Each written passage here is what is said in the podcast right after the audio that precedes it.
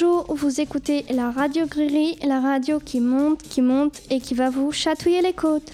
Aujourd'hui, c'est Julia au micro et voici notre programme. On a la Coupe du Monde de rugby, les JO dans la cour et la Journée des langues et enfin l'élection des délégués. Et maintenant, Adèle va nous parler des JO dans la cour. Bonjour, c'est Adèle. Je vais vous parler de la journée du sport scolaire. Le 20 septembre, il y a eu la journée du sport au collège. Les élèves de 6e ont représenté les anneaux olympiques dans la cour. On accueille Monsieur Mazot qui veut bien répondre à nos questions. Bonjour Monsieur Mazot. Bonjour Adèle. Qui a tout organisé? Cette journée du sport scolaire a été organisée par euh, les quatre professeurs de PS. Et pourquoi vous avez voulu représenter les anneaux?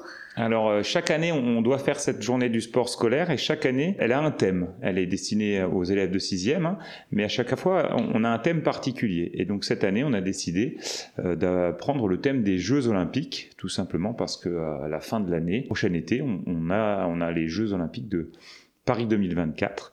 Et on trouve que c'était intéressant d'avoir une, une, petite couleur Jeux olympiques euh, sur cette journée du sport scolaire.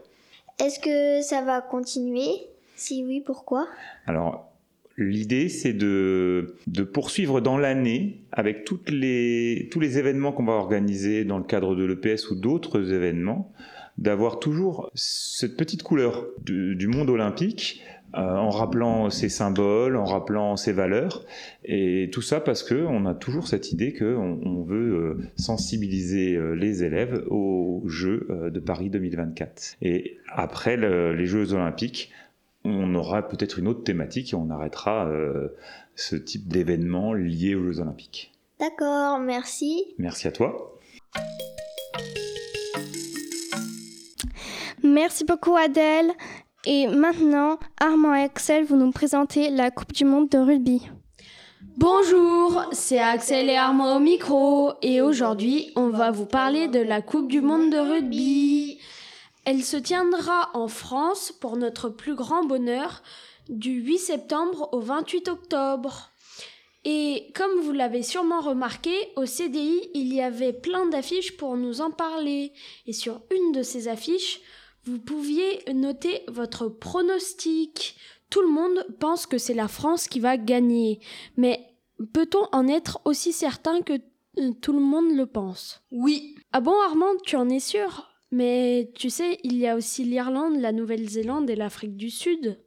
On s'en fiche, nous on a Antoine Dupont. Oui, mais la Nouvelle-Zélande, euh, il y a euh, Hardy Savea et en Afrique du Sud, il y a Cheslin Colby. Donc euh, je ne suis pas sûre, surtout que Antoine Dupont est blessé et qu'on n'a pas Roman Tamak. Mais c'est pas grave, de toute façon, en plus il va bientôt revenir, donc ça va aller.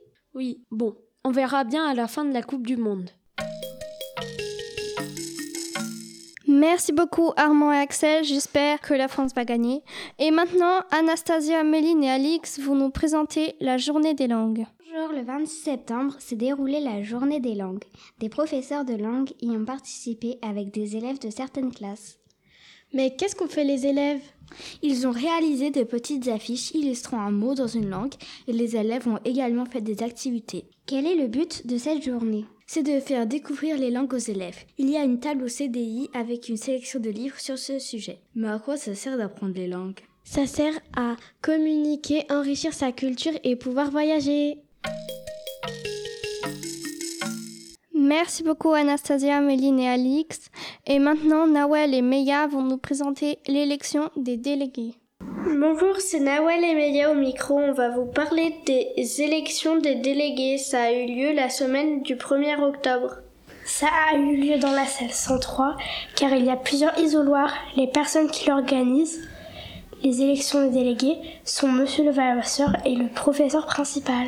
On va accueillir Camille qui a été élue ce jour même en tant que déléguée. Bonjour Camille. Bonjour Nawel. Bravo à toi, félicitations. Pourquoi y a-t-il deux délégués par classe? Je pense que c'est pour euh, que s'il y en a un d'absent et l'autre qui prenne le relais, pour que ce... qu'il soit plus efficace et qu'il y ait moins de travail pour euh, un seul délégué. D'accord. À quoi servent les délégués? Les délégués servent à être les interlocuteurs entre les professeurs et les élèves, être les porte-parole aux élèves. Et ils vont aux réunions euh, trois fois par an euh, au conseil de classe où ils représenteront les élèves. Merci Camille. De rien. Merci Nawel et Meya. Et maintenant, une dernière information sur le cross. On écoute Evan et Marius. Bonjour, ici Marius et Evan. Nous allons vous parler du cross qui se déroulera le 17 octobre. Nous allons poser des questions à Monsieur Mazot, professeur de PS. Combien d'élèves va-t-il y avoir au cross de 2023 Alors bonjour les garçons, donc au, cross euh, cette année il y aura bien euh, comme d'habitude tous les élèves du collège qui vont courir, donc à peu près 100 euh, élèves par niveau, ce qui fait en gros 450 élèves. Voilà, un peu plus que, que 100 par niveau.